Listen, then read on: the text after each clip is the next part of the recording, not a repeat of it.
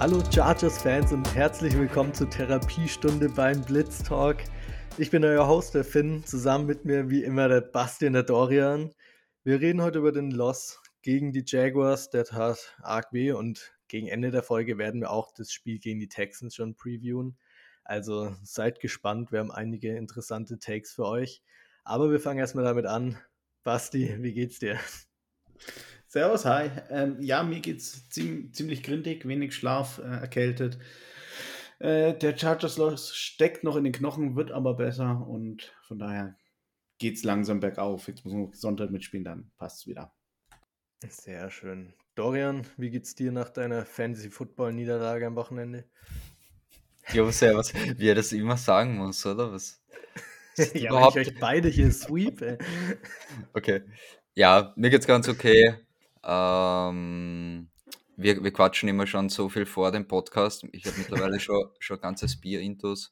Ähm, vielleicht hole ich mal dann spontan noch ein zweites, könnte lustig werden heute. Let's go.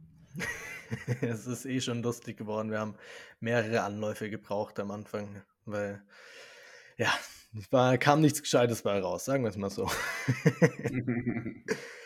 Aber fangen wir damit an erstmal. Chargers haben gegen die Jaguars gespielt. Das Spiel müssen wir diesmal nicht ganz so ausführlich zusammenfassen, weil will, glaube ich, keiner so viel dran erinnert werden. Zur Halbzeit stand 16 zu 7, da sah es noch machbar aus, also 16 zu 7 für die Jaguars. Die Defense hat in der Red Zone gut gehalten, sonst hätte es da auch schon deutlich schlechter aussehen können. In der zweiten Halbzeit hat die Defense in der Red Zone auch nichts mehr gemacht. Genau, am Ende sah es dann nicht mehr so gut aus. Stand 38 zu 10 für die Jaguars und Chargers mussten ihre zweite Saisonniederlage hinnehmen. Erstmal fangen wir damit an, was gut gelaufen ist. Gut, haben wir das erledigt, können wir mit dem Schlechten weitermachen. ähm, dann jetzt die Frage an euch. Was lief schlecht? Und die Antwort darf nicht alles lauten, bitte. Dorian, fang an. Dorian, hau du raus. Ja, in, in Wahrheit in Wahrheit kannst du das jetzt aussuchen. Ähm, du hast es eh schon kurz gesagt, die Defense hat zumindest in der ersten Halbzeit ähm, okay ausgeschaut, zumindest knapp an der Goal-Line. Aber sonst, ich, ich gehe jetzt mit der Offense, weil es, wir haben es eh befürchtet, dass das Playcalling total uninspiriert, es war schon wieder so vorhersehbar. Ähm, und halt wirklich null Punkte in der zweiten Halbzeit. Ich weiß, wir kommen dann eh noch auf die Injuries auch. Wir haben wichtige Spieler, sehr, sehr wichtige Spieler verloren, leider. Ähm, aber das, das mhm. darf keine Ausrede sein dafür, dass du 38-10 gegen die Jaguars verlierst. Also, du hast gesagt, man darf nicht alles sagen, aber in Wahrheit ist das die einzige Antwort. Alles war Arsch. Ja, jetzt hast du doch gesagt, jetzt hast du Basti alles vorweggegriffen, aber ja. Basti, ja, was lief für dich schlecht? Ja, wir, wir können da nichts mehr sagen, Podcast zu Ende. Ähm, ja, an, an, sich die, das, was mich am meisten aufgeregt hat, war, war das Thema, wir wurden einfach hart ausgecoacht. Ähm, wir, wir haben da sowohl unser Offensive Coordinator als auch unser Head Coach haben da so viel Rotz gemacht. Ähm, da, das war, ja, Dorian hat es kurz angesprochen, das war so uninspiriert. Ähm, Run Game ging wieder gar nicht. Ähm, es, es waren Themen dabei, so ich, ich führe einfach mal aus, das kann ein bisschen länger dauern. Ähm, es war zum Beispiel auch so, so ein Thema, was, was mich aufgeregt hat, vor der Halbzeit bis, bis zu einer Two-Minute-Offensive. Das ist geil. Dorian ist halt echt gegangen und hat sich ein Bier geholt. genau mit dem Ich hab's mir auch gerade gedacht. Das war nice. Toll. Äh, ich ich habe hier ern, ernsten Content, okay? Ähm, ja, aber wir waren in der Two-Minute-Offense vor der Halbzeit. So, so eine grindige Folge schon wieder. Das Einzige, was noch schlechter ist als, als Joel und Barneys Playcalling, ist halt unser Podcast. Prost.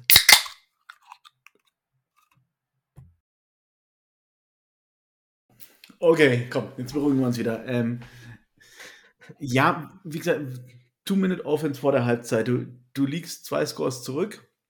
Ähm, und hast wirklich die Chance, nochmal ranzukommen. Du, kommst, du bekommst den Ball nach der Halbzeit.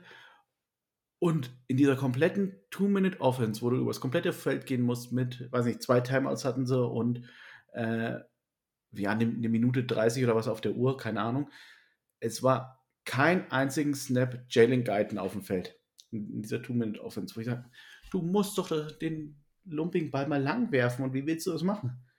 Und das sind halt so Themen. Ir irgendwann war er dann mal auf dem Feld und zack, bumm, gab es das lange Bumm, lange Ding von äh, Justin Herbert. Und das war sowas, wo, wo ich einfach nur gemerkt habe, nee, wir, wir sind auf der Coaching-Position, gerade was den Offensive Coordinator angeht, sind wir schlechter als der Gegner an diesem Tag. Und da, da waren noch andere Themen dabei. Ich weiß nicht, dieser vierte Versuch und eins, ähm, der dann zum 50-Jahr-Touchdown wurde, ja, die spielen mit drei Tight Ends und wir sind in Nickel. Sind da auch so Themen, wo ich warum, warum zur Hölle? Ähm, und da, da waren noch so, so viele andere Themen und ja, aber jetzt, jetzt lasse ich erstmal euch wieder reden. Ähm, für mich war aber schon Hauptschuld. Mal, mal wieder leider unser Coaching-Staff. Ja. Ja, ich meine, du sprichst jetzt nur die Offense an. Ich habe es euch vor der Folge schon gesagt. Für mich war auch von der Defense, was das Coaching angeht, wirklich keine Glanzleistung. Mhm. Du hast zehn Tage, dich vorzubereiten, weil du die kurze Woche gegen Kansas City hattest. Und die Jaguars haben in den ersten zwei Wochen nichts anderes gemacht als das Quick Game und das Laufspiel. Und genau das versuchst du nicht zu verhindern. Erstens gibst du ähm, selbst bei, also du weißt, dass Trevor Lawrence nur die kurzen Bälle läuft und blitzt ihn trotzdem bei so vielen Snaps und der Blitz gegen das Quick Game bringt halt leider einfach nichts. Dann fehlen dir die Leute in der Coverage, gerade gegen die Checkdowns und die kurzen Routen. Und außerdem, du spielst deine Cornerbacks mit sieben bis zehn Yards off vom Receiver, wenn du weißt, dass die Jaguars nicht die tiefen Bälle werfen, sondern halt die drei, vier Yards Slants nehmen und dann die Yards auf der Catch machen. Das ist von Brandon Staley, der, der geholt wurde als Defensive Guru, kann nicht passieren, da musst du einen besseren Gameplan haben. Und da gibt es auch ehrlich gesagt keine großen Ausreden zu, außer dass vielleicht Doug Peterson der deutlich bessere Coach war, aber das ist keine tolle Ausrede zu haben, weil Brandon Staley bleibt uns natürlich weiterhin erhalten und Joe Lombardi auch. Deshalb muss man da irgendwie andere Wege finden. Mhm. Ähm, ein, ein Thema habe ich noch zu, zum schlechten Coaching, äh, was mir noch eingefallen ist, was ich noch sagen wollte. Vierte Versuche, wieder bumskonservativ, also da, da ging gar nichts und dann irgendwann im, im letzten Viertel war vierter Versuch und drei und sie panten. Ähm, und im nächsten Play dann oder im, im nächsten Drive sind sie mal vierter Versuch und 15 und da fangen sie dann an, die Dinge auszuspielen, wo ich auch sage, wa warum? Also irgendwie macht es halt für mich keinen Sinn. Geh halt an vierten Versuch und äh, drei anstatt am vierten Versuch und 15. Absolut. Und man hat es auch gesehen im Spiel, dass ein Coach regelmäßig bei Fourth Downs für gegangen ist. Und das war halt nicht Brandon Staley, sondern Doug Peterson. Und du hast den 50-Jahr-Touchdown von James Robinson angesprochen bei Fourth and One an Midfield. Brandon Staley hat die letzten Spiele gegen die Chiefs, hat er in genau der Situation gepantet. Und die Jaguars holen da halt einen 50er-Touchdown raus. Und mhm. sowas kann halt schnell mal den Unterschied machen. Ja, ich bin voll bei euch. Alles, was ihr gesagt habt, stimmt. Ich habe jetzt auch noch zwei Punkte ähm, in der Offense, nämlich auch, also das Playcalling im, im Allgemeinen, das haben wir jetzt eh schon die letzten Wochen kritisiert, aber vor allem auch das Verhältnis an Pässen zu Runs. Sie haben nicht mal probiert, irgendwie den Lauf zu etablieren. Und gerade mit einer angeschlagenen O-Line, okay, das widerspricht sich vielleicht ein bisschen, aber wenn, wenn der Herbert nicht komplett fit ist, dann versuche ich doch da ein bisschen was, ein bisschen Last von seinen Schultern zu nehmen. Mhm. Ähm, die Chargers hatten jetzt in Woche 3 von allen NFL-Teams die, die höchst, höchste Prozentquote an Pässen. Sie haben 45 Mal ähm, geworfen und sind, ich glaube, 12 Mal gelaufen oder so. Und dann noch Sony Michel fünfmal, Eckler viermal, Kelly einmal, Carter einmal. So, keiner kann irgendwie in Rhythmus kommen. Ähm, mhm. Ich verstehe schon, dass das Prinzip mit der Rotation und dass nicht jeder immer jeden Snap spielen kann, ist komplett klar aber wie sie das aufziehen, irgendwie macht das für mich überhaupt keinen Sinn. Mhm. Und dann ja. noch zweite, ein zweiter Punkt noch kurz, ähm, in der Defense einfach, ich glaube, die Jaguars haben dann in der zweiten Halbzeit einen Drive gehabt, der hat sieben oder acht Minuten dauert. Mhm. Anke, das war's. Und äh, das darfst du nicht zulassen. Also wenn du eh schon so weit hinten bist und dann den Gegner einfach auch noch so die Uhr kontrollieren lässt, da ist wirklich gar nichts gegangen. Ja, also keine Ahnung, bei, bei der Defense, denen würde ich noch zugutehalten, da hast du echt gemerkt, dass, dass sie halt K.O. waren. Das, die waren quasi in der ersten Halbzeit, waren sie gefühlt von den 30 Minuten äh, 28 am Feld. Und das hast du einfach gemerkt, dass, dass die K.O. waren. Dazu natürlich Bowser verletzt. Ähm, deine, deine von uns viel gelobte Tiefe auf Edge, ähm, wenn, wenn Neu und Rumpf haben dann ähm, null Pressure zusammen gehabt und ja, das, das ist halt einfach zu wenig und dann kommt wieder so ein Spiel raus, äh, die, die Chargers Defense jetzt mit dem zweiten Spiel in Folge ohne Turnover und das ist halt zu wenig. Ja, voll und ich will auf den Dorian seinen Punkt auch nochmal drauf eingehen. Du hast die Uhr am Ende angesprochen. Time of Possession, die Chargers hatten 21 Minuten 33 Sekunden und die Jaguars 38 Minuten und 27 Sekunden. Also hatten die Jaguars mehr oder weniger zwei Drittel des Spiels, des, den Ball. Die in der ganzen Offseason wurde darüber gesprochen, dass man dominieren will und gerade an der Line of Scrimmage und hat auch sein Draftkapital dafür eingesetzt und auch in Free Agency einiges dafür getan mit Austin Johnson, Sebastian Joseph Day, Khalil Mack Zion Johnson in der Offense. Letztes Jahr äh, einige Free Agents in der Offensive Line geholt und man sieht es einfach nicht auf dem Feld. Die Trenches werden immer noch von den Chargers vom gegnerischen Team dominiert und die Chargers sind auch weit, weit weg davon zu dominieren. Und das kann man jetzt nicht allein darauf schieben, dass ein Corey Lindsley fehlt. Klar, tut es weh, aber wenn ein Spieler mhm. fehlt, und so war es in der ersten Halbzeit, da war Rashawn Slater noch da, musst du einfach besser performen und sowohl in der Offense als in der Defense darfst du nicht dich so herspielen lassen von einem Jacksonville Jaguars Team, das letztes Jahr das schlechteste der NFL war. Ja, nee, also zum einen, ich, ich glaube, in den ersten beiden Spielen sah die Chargers D-Line schon, schon gut aus. Also auf jeden Fall verbessert und für mich sah sie auch gut aus. Das, das war schon in Ordnung, aber gegen die, äh, gegen die Jacksonville Jaguars kam, kam halt da nichts, da gebe ich dir recht. Ähm, und gut, man muss auch sagen, die, die Jaguars werden nicht wieder das schlechteste Team der Liga sein. Ähm, Klar. Die sind schon ganz okay. Sie, sie sind nicht überragend, also man, man braucht jetzt auch nicht. Äh, ich, ich kann mir schon vorstellen, wie, wie jetzt alle Jaguars-Fans sagen: Oh, jetzt haben wir erst die Colts geputzt und dann die, die Chargers. Ähm, ich glaube, die, die werden sich schon wieder irgendwo einpendeln bei weiß nicht, zehn, zehn Siegen oder was. Also sie, neun Siege, Sehr weiß stark. ich nicht. Nee, sie spielen zweimal die Texans, zweimal die Colts, zweimal die Titans. Ja. Zehn Siege reichen wahrscheinlich für die AFC South. Nein, ich, ich, ich glaube, ich glaub, wir haben die Jaguars schon, schon vor dem Chargers-Spiel ganz gut eingeschätzt. Die, die, sind kein schlechtes Team, die sind aber auch kein super gutes Team. Die werden, und in der Division, wo sie sind, reicht das dann für die Playoffs. Also, ja. ja. 38-10. Da muss, darfst du halt trotzdem nicht verlieren ja. gegen so ein durchschnittliches Team, ja. Da die Frage jetzt an euch: Wie gut sind die Chargers überhaupt? Ich meine, Chargers haben bis jetzt ein Spiel gewonnen und das war gegen ein Team, das noch kein einziges Spiel gewonnen ja, hat. Ja, Raiders stehen 0 um, 3, sind das einzige Team mit 0 3. Ah, schade, das wollte ich gerade noch einwerfen. Total geil, aber ich meine, auch die Raiders, wenn man sich anschaut, haben drei Niederlagen eingeholt gegen die Cardinals, Titans und Chargers. Alles drei Teams, die 1 und 2 stehen, also einen einzigen Sieg gegen die Raiders geholt haben. Da kann man sich schon die Frage stellen, wie gut sind die Chargers zurzeit? Dorian? Ja, ja.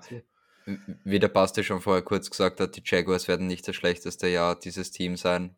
Hm. sind es die Raiders? Dabei sind es die Raiders. Saugeil, 0-3. das ist das Einzige, was, was ein bisschen aufbaut gerade. Ähm, aber zu den Chargers, das ist wirklich, wenn du dir jetzt die, die All-In-Folge anschaust, die aktuelle, dann hast du das Raiders-Spiel und das Chiefs-Spiel. Und ich habe halt jetzt, mein, nach meiner Wahrnehmung ist die, die Performance von Spiel zu Spiel schlechter geworden. Mhm. Ähm, also das erste Spiel hat wirklich gut ausgeschaut, nämlich auch mit einer dominanten Offense. Das Ergebnis war trotzdem zu knapp, aber ähm, die Leistung im ersten Spiel war, war wirklich gut im Chiefs-Spiel, das haben wir eh auch total auseinandergenommen. Ähm, wie gesagt, ich, ich sehe halt wirklich so einen Leistungsabfall. Eigentlich soll es besser werden von Spiel zu Spiel. Andererseits, viele sagen, okay, September Football, ähm, die verlängerte Preseason ist vorbei, jetzt geht es erst richtig los. Ähm, ja, ich weiß nicht, es, es ist schwierig. Ich glaube, in, in zwei Wochen können wir das konkreter sagen. Du musst halt jetzt wirklich von, von Spiel zu Spiel gehen und, und schauen, dass du vielleicht bis zur Bye Week ähm, halt zumindest bei 50-50 stehst und, und dann den einen oder anderen zurückkriegst, Bosa zum Beispiel. Und, ja. ja. Ja, aber ich meine, wir, wir haben schon gesagt, an sich, gerade bei der Offense, haben, haben wir eigentlich in, in der kompletten Offseason gesagt, naja, sie haben ja alle, alle Puzzleteile zusammengehalten. Ähm, war, und jetzt ist die Frage, warum läuft es nicht? Es war alles besser als letztes Jahr, haben sich mit seinen verstärkt. Sein Johnson gegenüber Michael Schofield ist ein riesen, riesen Upgrade. Trey Pipkins ähm, ist für mich immer noch eine der positiven Überraschungen bis jetzt. Ist da deutlich besser als Tom Norton letztes Jahr. Warum äh, haben wir im Schnitt 59 Rushing Yards? Und das eine Thema, das, das wir nie wirklich angesprochen haben, was aber ähm, offensichtlich ist, ist halt die eine Sache, die sich geändert hat, und das ist die, der Change äh, beim O-Line-Coach von Frank Smith, der jetzt Offensive Coordinator bei den Dolphins ist, zu äh, Brandon Nugent, der von den Saints kam. Und ich weiß nicht, wenn, wenn ich mir Matt Pfeiler anschaue, der, der die ersten drei Spiele gespielt hat, äh, als wäre ein Schatten seiner selbst und ja, auch die, die restliche O-Line ist nicht hinbekommen. Gut, klar hast du Corey Lindsley verletzt. Ähm, das hat viel, viel dazu beigetragen, aber ja, ich glaube, das ist halt der entscheidende Faktor, dass wir da schon auch ähm, die Wichtigkeit von Frank Smith unterschätzt haben. Ja, kann man so argumentieren. Ich hätte tatsächlich ein anderes Argument, wieso die Offense so struggelt. Und für mich ist es eher also ich schließe nicht aus, dass es am Offensive Line Coach liegt. Kann gut sein, weil die Offensive Line letztes Jahr deutlich besser aussah. Aber was die Chargers dieses Jahr nicht gemacht haben, sie haben immer gesagt, sie eröffnen das Playbook weiter und so. Aber sie haben ihr mhm. ganzes System, wie sie spielen, nicht geändert. Sie sind stagniert, sind genau dabei geblieben, was geklappt hat letztes Jahr. Und in der NFL funktioniert es nicht, dass du genau das gleiche wieder aufziehst. Es hatten Andy Reid schon erfahren, Deshalb adjustet er jedes Jahr sein Spiel vom Deep Passing Game vor zwei Jahren eher zu ein bisschen mehr underneath ähm, mit Yards of the Catch. Und Sean McWay, Kyle Shanahan, alle richtig guten Offensive Coordinator machen das auch. Die passen sich richtig an an das, was die NFL macht, um sein eigenes Team zu verteidigen. Mhm. Und die Chargers sind genau beim gleichen geblieben, was letztes Jahr gut geklappt hat. Die hocheffiziente Offense mit den ganzen Curl Routes und den Jumpouts zu Mike Williams. Und die NFL ist nicht blöd, die passen sich darauf an, wissen, wie man die Chargers dann verteidigt und spielen es dann eben. Genau jedes Team spielt es genau gleich, verteidigt die Chargers genau gleich. Und das ist der Job von Joe Lombardi, dass er eben da sich schon in der Offseason Gedanken macht, wie wird das gegnerische Team uns verteidigen und was kann ich dafür jetzt anders machen, dass es dieses Jahr immer noch so erfolgreich ist. Ja. Ähm, zwei Themen, die ich habe. Das, das eine, jetzt mal wirklich eine, eine Frage an euch. Wie viel Vertrauen habt ihr noch in Staley? Wie viel Vertrauen habt ihr in Lombardi? Und wie hoch schätzt die Wahrscheinlichkeit ein, dass sie auch nach der Saison noch ihre aktuellen Positionen haben. Ja, ich möchte noch kurz anschließen bei, bei, euren, bei euren letzten Punkten. Ähm, irgendwie macht es für mich keinen Sinn, ähm, das mit dem O-Line-Coach. Es ist irgendwie offensichtlich, aber ähm, Lombardi hat mit diesem O-Line-Coach schon in, in uh, New Orleans zusammengearbeitet mhm. und du hast, ich habe die beiden schon einmal verglichen, glaube ich, in der Offseason mit Eckler, the same. Selben mhm. Spielertyp wie Elvin Kamara. Ähm, also warum das jetzt diese, diese, ähm, warum das jetzt in Los Angeles bei den Chargers nicht funktioniert, kann ich mir nicht erklären. Ähm, ja. Vertrauen in Staley, muss ich sagen, ist jetzt schon stark zurückgegangen. Ähm, oder stark. es ist auf jeden Fall zurückgegangen die letzten Wochen. Da waren schon ein paar, ähm, paar krasse Dinger dabei.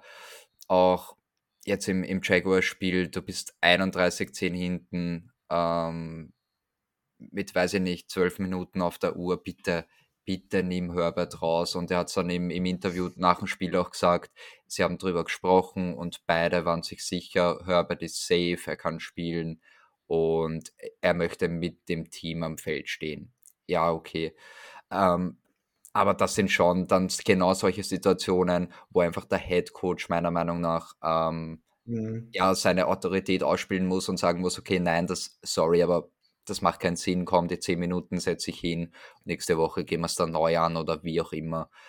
Lombardi, äh, da, da, muss halt jetzt wirklich übers, es kann nicht das ganze Jahr so weitergehen. Also das ist, aber das muss denen auch früher oder später mal ähm, bewusst werden. Weil wenn selbst ich hier auf meiner Couch in Wien voraussagen kann, ähm, wer welche Route läuft, dann können das die Defensive Coordinator von unseren Gegnern auch.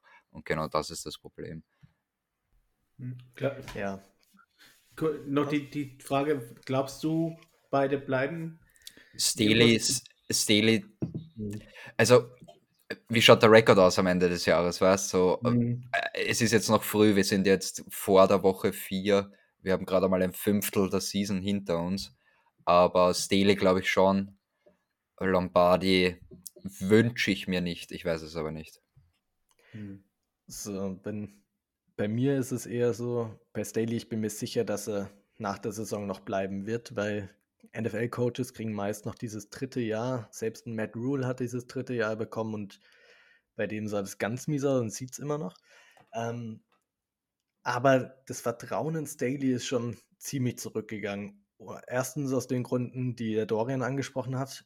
Für mich aber auch vor allem, weil er seiner Linie einfach nicht treu geblieben ist. Er ist reingekommen und wurde deswegen auch äh, geheiert von den Chargers, weil er dieser analytisch basierende Coach ist, der eben diese extra Win-Percentages da rausdrückt, indem er bei Fourth and One für geht, wenn die Analytik es sagt und generell einfach da sehr viel drauf hört. Und das sieht man in dem Jahr einfach wenig bis gar nicht mehr.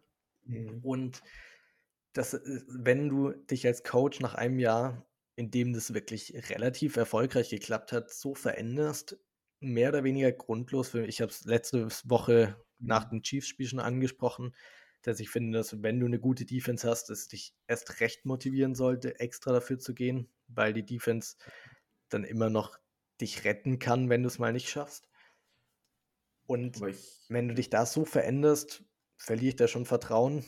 Was ich mir gut vorstellen kann, ist, wenn die Season nicht so gut läuft, dass dann Staley dazu gezwungen ist, mehr oder weniger, dass er seine Coordinators, da wo es nicht geklappt hat, rausschmeißt, um eben noch dieses dritte Jahr zu bekommen. Das ist auch mhm. relativ typisch in der NFL, dass Head Coaches, die noch nicht Chance kriegen, ihre Coordinator auswechseln müssen, weil man irgendwie mhm. dann jemand anderem die Schuld gibt und das wäre in dem Fall Joe Lombardi. Ja, ähm, was, was mir neulich noch kam, oder ähm, der Grund, warum er für letzte Jahr für vierten Versuch so oft gegangen ist, hört man jetzt immer so ein bisschen raus, ist, weil die Defense so schlecht ist. Ähm, und jetzt reden wir mal, ja, aber die Defense ist doch besser und argumentieren immer über die Defense. Was ist, wenn, wenn er da sitzt und denkt, meine Offense ist so scheiße, meine O-Line vertraue ich nicht, äh, zwei Yards Run-Game zu erlauben. Äh, gutes, krieg, gutes Argument, ja. ja ich krieg ja. selber Pickel am Arsch, wenn ich wieder weiß, dass äh, Joe Lombardi eh wieder einen Pitch-Call äh, macht und den Ball erstmal wieder fünf Yards zurückwirft. ähm, vielleicht vertraut er einfach seiner O-Line, seiner Offense und seinem Offensive Coordinator nicht. Und dann. Ja, aber. Ich, äh, äh, ich verstehe es total. Das wird echt mhm. Sinn machen. Aber warum? Was ist schiefgelaufen in der, mhm. in der Offseason oder, oder im, im, im Gameplanning? So, warum? Ich, ich check's nicht. Ja, ja vor allem, wenn es an Joe Lombardi liegt, dass er dem nicht vertraut, musst du einfach sagen, dann musst du die Schuld auf Staley schieben, weil dann, wenn das der Grund ist, kannst du ihn nicht als Offensive Coordinator behalten oder musst halt in ja. der Season selbst, sieht man auch auf der NFL, den Change machen und ja. Lombardi rauswerfen, wenn das wirklich der Grund sein sollte, dass du sagst, ich vertraue seinem Playcalling nicht bei Fourth Down, deshalb gehe ich nicht dafür als Head Coach. Ja, auch, ja. auch ich weiß es nicht, wer es von euch gesagt hat, aber ich auch diese, diese, ähm, ich kann, weiß jetzt gerade nur Englisch, ähm, Inability to adjust, also quasi mhm. nicht auf, auf den Gameplan dann des Gegners eingehen und, und ja. die, die, ja. ja. Ja, und prinzipiell, also wenn, wenn ich so, wenn ich mir denke, es, es läuft jetzt so weiter wie, wie bis jetzt, denke ich, dass es auf Offensive Coordinator einen Cut zur Beiweek geben wird. Das kann ich mir sehr gut vorstellen. Ähm, Darius Swinton letztes Jahr, der Cut kam auch unerwartet und früher als, als gedacht. Ähm, der hatte sich ja. eigentlich ähm, gerettet äh, über ein starkes Special Teams Play am Ende der Saison. Sorry. Aber ich kann es mir schon vorstellen, gerade wenn es um seinen Job geht und wenn, wenn er da sagt, sorry, ich vertraue meinem Offensive Coordinator nicht, dass, dass er ein einfaches Land für drei Yards werfen kann, dann an, am vierten Versuch, ja, dann ist es nicht der richtige Offensive Coordinator. Und was ich zu Staley noch sagen wollte, ähm, was mir am meisten auffällt bei, bei ihm, sind so, ist der Unterschied zwischen den Pressekonferenzen gefühlt letztes Jahr, jedes Mal, wenn er eine Pressekonferenz gehalten hat, warst du mega hyped und hast gesagt, okay, für den renne ich durch die Wand und der, der redet so und der wirkt jetzt so abgebrannt bisschen. Der wirkt so oft müde, finde ich, in, in den Pressekonferenzen.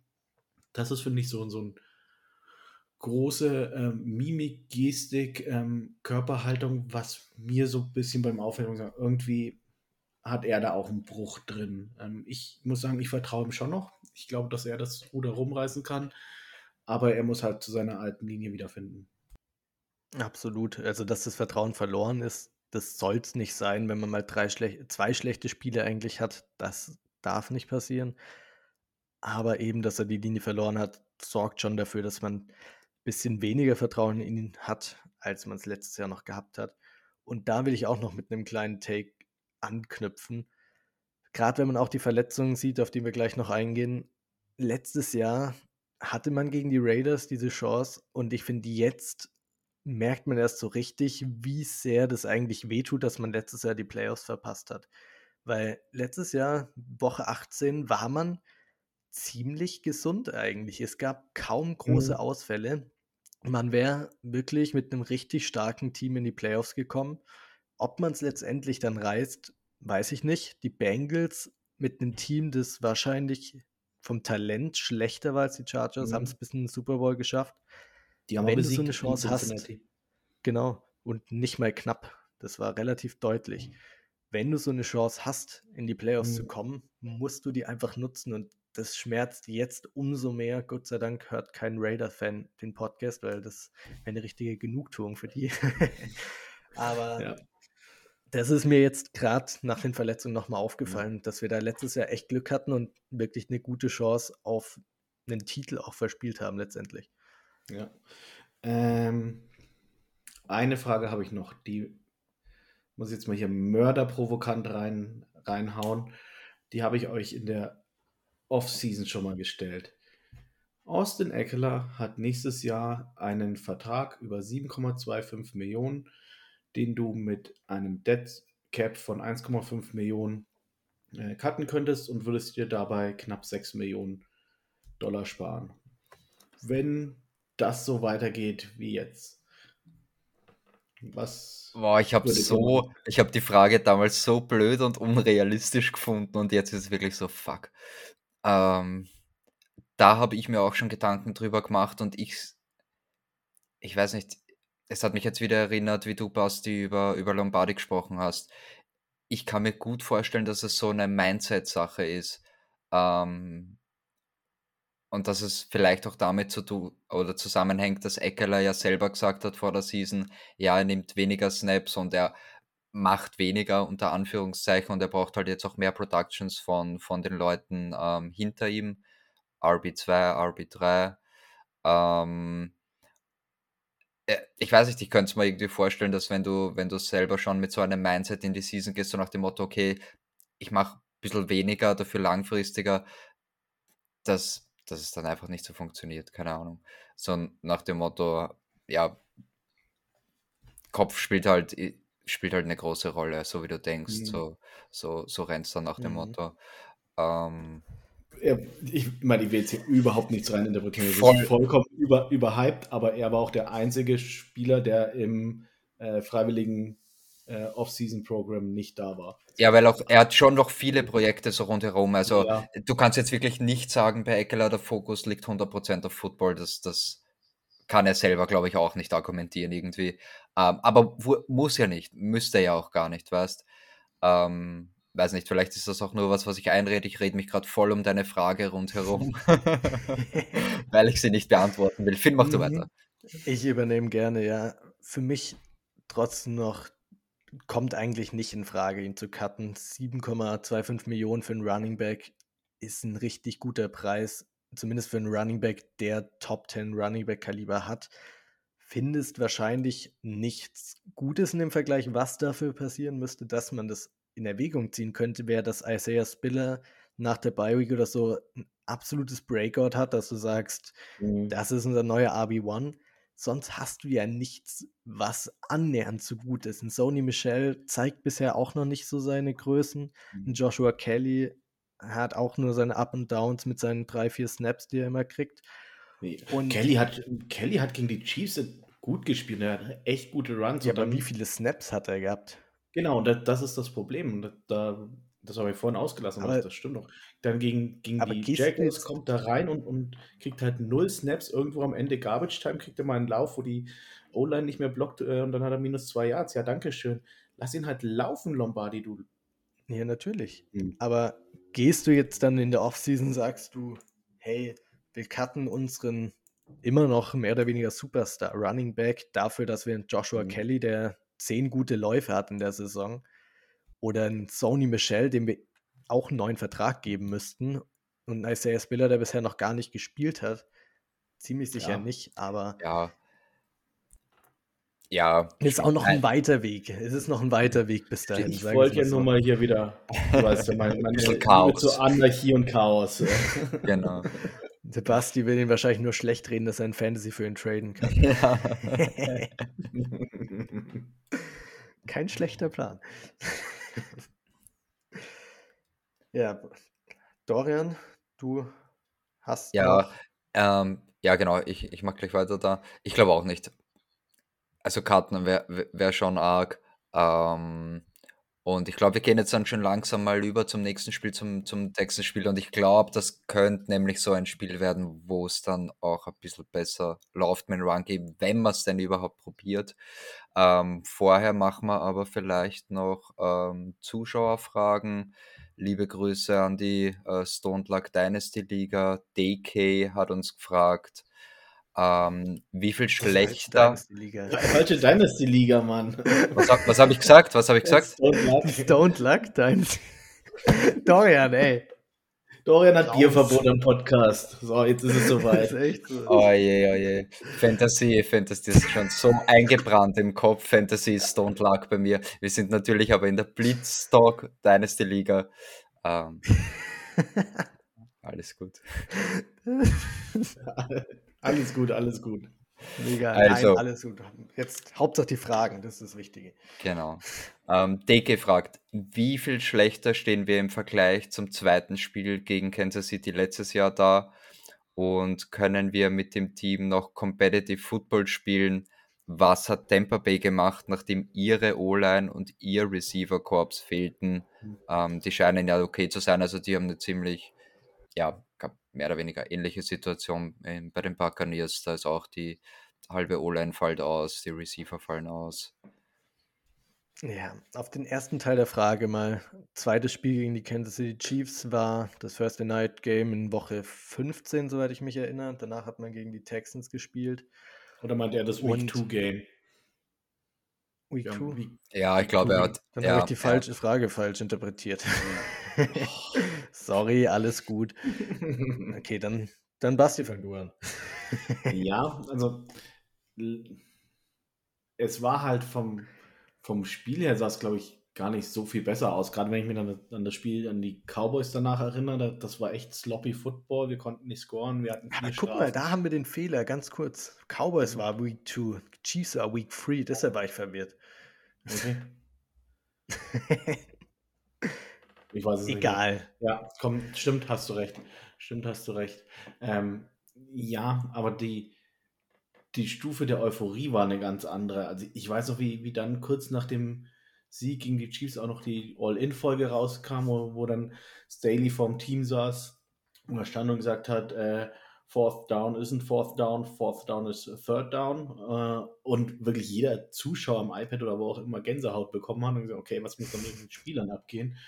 Und ja, keine Ahnung, diese Woche, als ich mir All-In angeschaut habe, ich bin zwar ein paar eingeschlafen, habe ich es sein lassen. Äh, das ist irgendwie so. Ich glaube, objektiv betrachtet stehen wir gar nicht so viel schlechter da. Die Gefühlslage ist halt eine komplett andere, gerade mit den Verletzungen. Ja, vor allem, es ist letztes Jahr, jetzt habe ich es dann auch richtig, nach dem ersten Chiefs-Spiel, man stand 2 in 1. Dieses Jahr steht man 1 in 2. Das ist noch nicht der Riesenunterschied. Aber irgendwie fühlt es sich einfach anders an dieses Jahr. Man hat nicht das Gefühl, dass es so schnell jetzt einen Turnaround gibt. Und man hat, spielt jetzt in Woche 4 gegen Texans Team, kommen wir später noch drauf zu sprechen, das auf jeden Fall schlagbar sein muss. Und trotzdem hat man irgendwie ein ungutes Gefühl, zumindest ich habe ein ungutes Gefühl bei dem Spiel, weil man erstens mit einigen Verletzungen zu kämpfen hat, aber andererseits auch einfach diese Identität nicht mehr findet von letztem Jahr, dass du eben dieses junge, attraktive Team bist, das bei Fourth Downs für geht, nach den Analytics da geht und einfach von jedem gehypt wird, weil so wie es auf Twitter immer besprochen wird eigentlich, auf Twitter wird immer argumentiert, hey, wärst du da und dafür, bei Fourth and One musst du für gehen. Das hat Staley letztes Jahr alles umgesetzt und dieses Jahr sträubt er sich irgendwie dagegen. Und deshalb würde ich sagen, steht man dieses Jahr auf dem Papier vielleicht noch mit einem besseren Team da. Aber letztes Jahr war man noch optimistischer, was die Season angeht. Heißt nicht, dass die Season verloren ist, auf keinen Fall. Aber irgendwie letztes Jahr hat es mehr Spaß gemacht, dem Chargers-Team zuzuschauen als dieses Jahr. Dorian, du musst selber auch noch darauf antworten, auf die Frage. Ähm, dann gehe ich vielleicht ein. Ich glaube, das habt ihr jetzt nicht wirklich schön umgangen mit Tampa Bay, den Vergleich. ja, stimmt. Ja, da tue ich mir aber jetzt ehrlich gesagt schwer bei der Frage, weil ich sehe halt die Tampa Bay Offense jetzt auch ähm, nicht gut. Die, ja, die Situation ist vergleichbar. Ähm, du hast dort halt Brady, der hat schon alles gesehen. Also das, das ist halt wirklich ein, ein Advantage, den, den kein anderes Team hat, dass dein Quarterback einfach mhm. der Quarterback ist. Der braucht nicht, der braucht nicht mehr diesen starken Arm. Der hat einfach alles gesehen. Der weiß schon ganz genau, was passiert vor jedem Spielzug. Ja. Deswegen glaube ich, können die das ein bisschen besser kompensieren als, als wir. Ähm, ich habe tatsächlich probiert, das, ich habe es nicht ganz geschafft, es ist doch relativ mühsam, sich das All-22 von dem Spiel anzuschauen, aber Herbert hat auch wirklich teilweise hier äh, in dem Spiel ähm, die falschen Reads genommen. Das hätte jetzt ehrlich gesagt nicht den großen Unterschied gemacht, auch wenn er die, ähm, jetzt sage ich mal, jeden Read äh, richtig genommen hätte, hätte man es auch nicht gewonnen. Ähm, aber das ist einfach diese Experience, die, die halt nur der Tampa, Tampa Bay Quarterback hat. Das kriegst du halt mhm. sonst nicht, ne? Ja, und ganz ehrlich, die Buccaneers Offense hat gegen die Packers auch nur zwölf Punkte gemacht.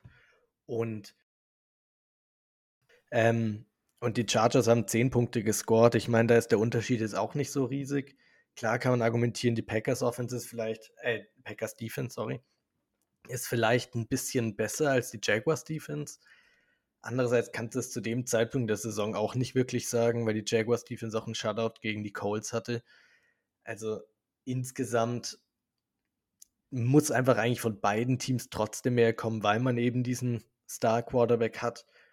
Die Buccaneers hatten einfach das Glück, dass sie besser gecoacht sind in der Defense von Todd Bowles und dass die Defense halt dann einfach den Job gemacht hat und sie im Spiel gehalten hat. Und bei den Chargers war das eben nicht der Fall. Wir haben 38 Punkte abgegeben und das ist halt der Unterschied. Basti, Okay. willst du noch was Ja, dazu sagen? nee, im Prinzip habe ich da alles gesagt. An, an sich, die, die Sache ist halt die, Brady hatte eh schon immer über das Quick Passing Game gelebt. Ähm, da fühlt er sich wohl ähm, und er ist eigentlich wahrscheinlich derjenige bei, bei den Buccaneers, der den Gameplan aufstellt. Von daher hat der genau gewusst, was er machen muss. Er ist halt The Goat und wir haben halt immer noch einen, äh, einen Quarterback mit dem Rookie-Vertrag. Das darfst du halt nicht vergessen. Und auch wenn, wenn Herbert ultra smart ist und, und viel macht, ähm, dann ähm, ist halt immer noch ein Rookie und er hat schon noch eine Lernkurve. Das hast du in vielen Football-Situationen einfach gesehen, dass er da noch nicht die richtigen Entscheidungen trifft. Und deswegen ist das so. Ähm, Fände es jetzt aber schön, wenn wir mal unsere, unsere Lethargie und Trauer jetzt mal sagen, okay, jetzt ist auch wieder genug. Das, das war, glaube ich, ganz gut, dass wir diese Woche auch relativ spät aufgenommen haben. Jetzt Ja. Können wir langsam mal wieder äh, einen Hype-Train starten. Ähm, ach nee, wir machen noch Verletzungen. Ja, wollte gerade sagen, eine schlechte Sache, und Ja. das ist wahrscheinlich die schlechteste von allem, wiegt noch schwerer als die Niederlage selbst. Dr. Dorian, Dr. D hat alles für uns parat. Dorian, was haben wir, wer hat sich alles verletzt und wer ist überhaupt noch gesund gefühlt? Uff, das wird richtig, richtig hässlich jetzt. Das tut so weh. Ähm, out for season leider. Ähm, Rashawn Slater, unser Franchise Left Tackle, ähm, wird dieses, dieses Jahr leider nicht mehr spielen. Den hat den ähm, Bizeps zerfetzt. Leider auch out for season Jalen Guyton. Den hat das Kreuzband zerfetzt. Ähm, leider auch stark verletzt und am Injury Report ist Joey Bosa. Ähm, der hat es mit der Leiste, muss leider auch operiert werden und ist wohl sechs bis acht Wochen out. Also der wird spät in der Season noch einmal zurückkommen. Aber wie gesagt, fällt jetzt auch erst einmal lang aus. Das tut halt richtig weh, weil gerade gerade mit Slater und Bosa, das sind All-Pro-Spieler, das sind Elite-Spieler auf ihrer Position, die kannst du nicht ersetzen. Und der Drop-Off von den Backups ist halt, ist halt massiv. Also das tut sehr weh. Ähm, ein bisschen optimistischer können wir dafür bei den anderen sein, die jetzt noch am Injury Report sind. Und zwar haben ähm, Keenan Allen, Corey Lindsley und Parham wieder trainiert. Ähm, zwar limitiert, aber doch. Bei Keenan Allen geht man schon davon aus, dass er jetzt ähm, bei dem Spiel gegen die Texans wieder zurückkommt. Auch von Corey Lindsley habe ich am, bin mir gerade nicht sicher, entweder am Mittwoch oder am Donnerstag schon ein Mhm. Video gesehen, wo seine Bewegungen eigentlich ganz gut ausgeschaut haben. Also ich denke, der könnte auch zurückkommen jetzt Woche 4. Ähm, sonst waren es noch Donald Parham, Austin Johnson und natürlich Justin Herbert auch ähm, limitiert im Training. Aber gerade, sag ich mal, wenn du Lindsley, Allen zurückkriegst, das, das, das wäre Mhm. schon viel wert. Das wäre schon viel wert. Wie gesagt, Mhm. Slater und Bosa kannst du jetzt gerade nicht kompensieren. Auch Jalen Guyton, der einzige Deep Threat. Er hat den am See nur sechs, sieben Mal am Spiel pro, ähm, pro Spiel aufs Feld gestellt, aber fehlt halt jetzt auch. Aber dafür, wie gesagt, die anderen sind eher am, am Weg der Besserung und, und schaut gut aus für, für Woche 4. Genau, wir, wir hatten eine Abstimmung äh, auf Twitter. Wir fragen, okay, wo, äh, für, zu welcher Offense oder in welche Offense setzt ihr mehr Vertrauen? Ähm, mit Lindsley, Allen und Salia, kommen wir gleich noch drauf. Oder äh, mit Guyton, Klepp und Slater. Ähm, Ja, klar, die erste. Also, das ja, ist. genau, ja. die, das Ergebnis Ja. war 96% zu 4%. Ähm, Wer, wer waren die 4%? Ich will das wissen. Ja, naja, an, an sich, äh, ja, nur Sean Slater ist halt ein All-Pro Left Tackle, das, das darfst du nicht vergessen. Und, Andererseits ähm, ist ein Corey Lindsley auch. All-Pro Center und ein Keenan Allen im Vergleich Das- zu einem. Warte, was war der Vergleich? Keenan Allen oder Jalen Guyton? Nein. Mhm. Ja, naja, Guyton Ja. ist raus mit, mit ACL. Äh, Aber wer war die Option bei der zweiten Offense? ja, Guyton. ersten war es ja. Keenan und Ja, Guyton, Guyton. ja. Guyton, Klepp, Ja, ich glaube, da ist der Unterschied auch so groß bei zwei Spielern und bei der anderen halt nur bei einem. Ja. Ja, was ich ähm, auf jeden Fall von den Injuries auch klar mitnehme, ist, dass Rashawn Slater überhaupt nicht mehr zurückkommen wird diese Saison. Das tut natürlich am meisten weh. dass ein Joey Bosa kommt zumindest spät in der Saison zurück. Andererseits weiß man dann auch nicht, ist er wieder bei 100 Prozent und ist er der Joey Bosa, den wir kennen. Tut sehr weh, weil wie viel haben wir dieses Pass Rush Duo in der Offseason gehypt? Khalil Mack, Joey Bosa. Eigentlich haben wir ein richtig starkes Spiel von ihnen bekommen gegen die Raiders. Gegen Chiefs sah es auch nicht mehr ganz so gut aus, war noch okay. Und dann im dritten Spiel verletzt sich Joey Bosa und das Duo ist dahin. Fürs erste zumindest. Da, da ist mir noch was aufgefallen. Und zwar hat er sich schon Joey Bosa beim zweiten Defensive Drive, also jetzt grob zehn Minuten bevor die Verletzung passiert ist, schon an die Leiste gegriffen. Also er dürfte nicht ganz fit gewesen sein. Ich habe das gesehen noch einmal, wie es man noch einmal angeschaut habe, das Spiel, ich Idiot. Ähm, er, er, war anscheinend schon angeschlagen oder, oder dürfte irgendwie schon lediert gewesen sein. Das ist auch wieder was, wo ich weiß nicht, wo, mhm. wo ich halt jetzt auch wieder einen Kritikpunkt bei, bei Staley sehe, weil ich der Meinung war, er hat dieses Injury Management oder dass er das halt sehr gut ähm, mhm. Aufpasst, sage ich jetzt einmal, auf die Spieler und, und, und das eigentlich gut managt. Ähm, den Eindruck habe ich jetzt dieses Jahr auch nicht unbedingt, jetzt abgesehen von ja. der Herbert-Situation, ja. aber das ist mir wirklich aufgefallen, so, okay, der hat sich da schon hingriffen und dann zehn Minuten später liegt er am Boden und greift sich wieder genau dorthin, so, mh. Hm. Ja, eine Situation, die mir da auch noch in den Kopf kommt, ist JC Jackson. Den spielst du gegen die Chiefs, weil du es irgendwie ein bisschen gepusht hast, kommt zumindest im Nachhinein so rüber, weil das so ein wichtiges Spiel ist. Da war er offensichtlich nicht ganz bei 100%, hat auch nicht das beste Spiel deswegen gemacht. Und dann gegen die Jaguars ist er wieder komplett out, weil er nochmal einen Rückfall hat und das ja. soll es irgendwie auch nicht sein. Sorry, sorry, Dr. D hat wen vergessen. JC Jackson hat nämlich eine, eine Entzündung ähm, an diesem mhm.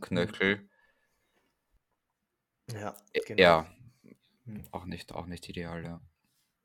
Das tut halt weh, wenn man es pusht für ein wichtiges Spiel und dann verliert man letztendlich beide Spiele, auch das danach und wer weiß, ob er die Woche wieder zurück ist oder nicht.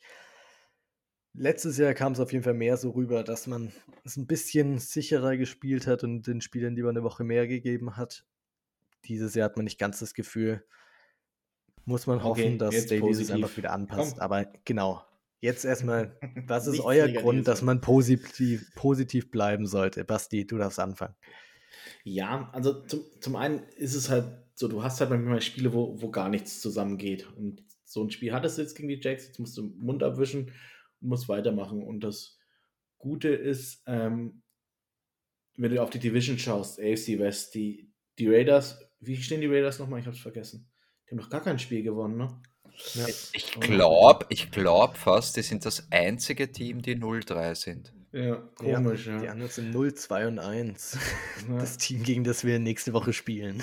Ja, ähm, ja und die, die Chiefs sehen nicht übermächtig aus, gegen die war immer das bessere Team. Äh, die Broncos sind, sind total Harakiri.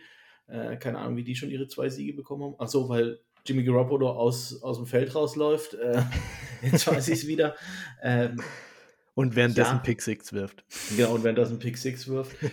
ähm, also an, an sich, gerade wenn ich mir die AFC West anschaue, da ist noch alles offen und auch wenn ich mir die komplette AFC anschaue, also aus der AFC South, äh, Gut, da, da werden Stand jetzt die Jaguars das Playoff-Spot holen ähm, und die anderen werden aber nicht um, um die Wildcard spielen. Wenn ich mir ähm, die AFC äh, East anschaue, ja, die, die Bills und die Dolphins gehen sicher in die Playoffs. Ähm, die Patriots ohne Mac Jones jetzt, hm, will, will ich auch nicht stärker einschätzen. Und dann hast du noch die AFC North. Ja, da, da lösen sich die, die Ravens schon wieder auf. Äh, die, die Steelers sind nichts und die, die Bengals, ja, gefühlt halt auch noch, noch nicht reingekommen. Ähm, deswegen, ja, von daher glaube ich jetzt, es ist, wir müssen noch nicht unschauen, wer First Overall Pick wird. Äh, da, da ist noch genügend Football zu spielen, dass wir in die Playoffs kommen können. Ganz kurz, du hast die Joe Flacco Jets vergessen zu erwähnen bei den ganzen AFC-Teams. Muss man festhalten, weil Joe ja, Flacco ist nicht mehr, aber jetzt kommt. Leider nicht.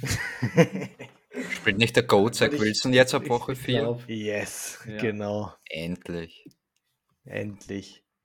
Ja, nee, aber also- Basti, hast recht, die AFC, gerade auch die AFC West, ein bisschen overhyped in der Offseason. Es wird drüber geredet, dass es die beste Division ever ist. Ich glaube, das können wir nach drei Wochen schon Ja, abhaken. Das ist keine Aber genau, genau das ist es, genau das ist es. Wir haben Woche 3. Ähm, wenn ich mich nicht komplett täusche, dann haben wir 2018 auch mit 1-2 angefangen. Ja, nein, vielleicht, ich weiß nicht mehr. Ich glaube ich Ja. glaub schon. Kann Ähm, gut sein, ja. wie gesagt, wir haben Woche Ja, 3. Rams und Chiefs waren damals die Niederlagen. Ja, ja. Rams habe ich mir damals in San Diego in der äh, Sportsbar angeschaut, weiß ich noch welche. Aha. Ja, ja, voll. Nein, in, in, in Wahrheit haben wir die ganze Season noch vor uns, also die ganze, ein Fünftel haben wir gespielt bis jetzt, ähm, drei, drei von 17 Spielen. Also es ist immer noch alles drinnen und, und gerade wenn die Raiders und die Broncos ihr Potenzial auch nicht ausspielen können, ähm, jetzt einfach wirklich Spiel zu Spiel schauen, dass du noch bis zur Bye Week ähm, zumindest bei 50-50 bist und dann ähm, einfach hoffen, dass es, dass es danach besser wird, vielleicht sogar, wenn es bis dahin nicht viel besser wird mit einem neuen Offensive Coordinator. Ja, voll. Wisst ihr, was mein Grund ist, optimistisch zu bleiben? Wir haben sechs Monate oder sieben Monate nur in der Offseason die ganze Zeit diese Saison auf die hingearbeitet. Die werde ich sicherlich nicht nach drei Spielen aufgeben. Da kann passieren, Nein, was will. Das, das, das, das wäre auch, wirklich- das wär auch wirklich dumm. Ich verstehe, also mir ist auch die ersten zwei Tage nach dem Jaguars-Spiel, ganz ehrlich, da, da bist du einfach nur Ja. down und alles ist Arsch und du hast keine Hoffnung, aber du musst dich wieder aufrappeln und das Team kann ja auch nicht diese Attitude haben, nach drei Spielen zu sagen, ja, okay, wir sind Arsch, das war's jetzt, schauen wir aufs nächste Jahr. Das kann es nicht sein. Nee, die Raiders können das von mir aus machen, aber Ja, wir machen das nicht.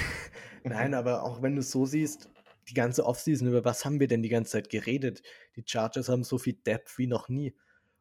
Jetzt muss halt das Ja. Depth sich zeigen. Abgesehen von Rashawn Slater und Jalen Guyton, Rashawn Slater der einzige Starter, der jetzt ausfällt für die ganze Mhm. Saison. Alle anderen kommen ja wieder zurück. Und bis dahin Ja. muss halt die Tiefe das überbrücken.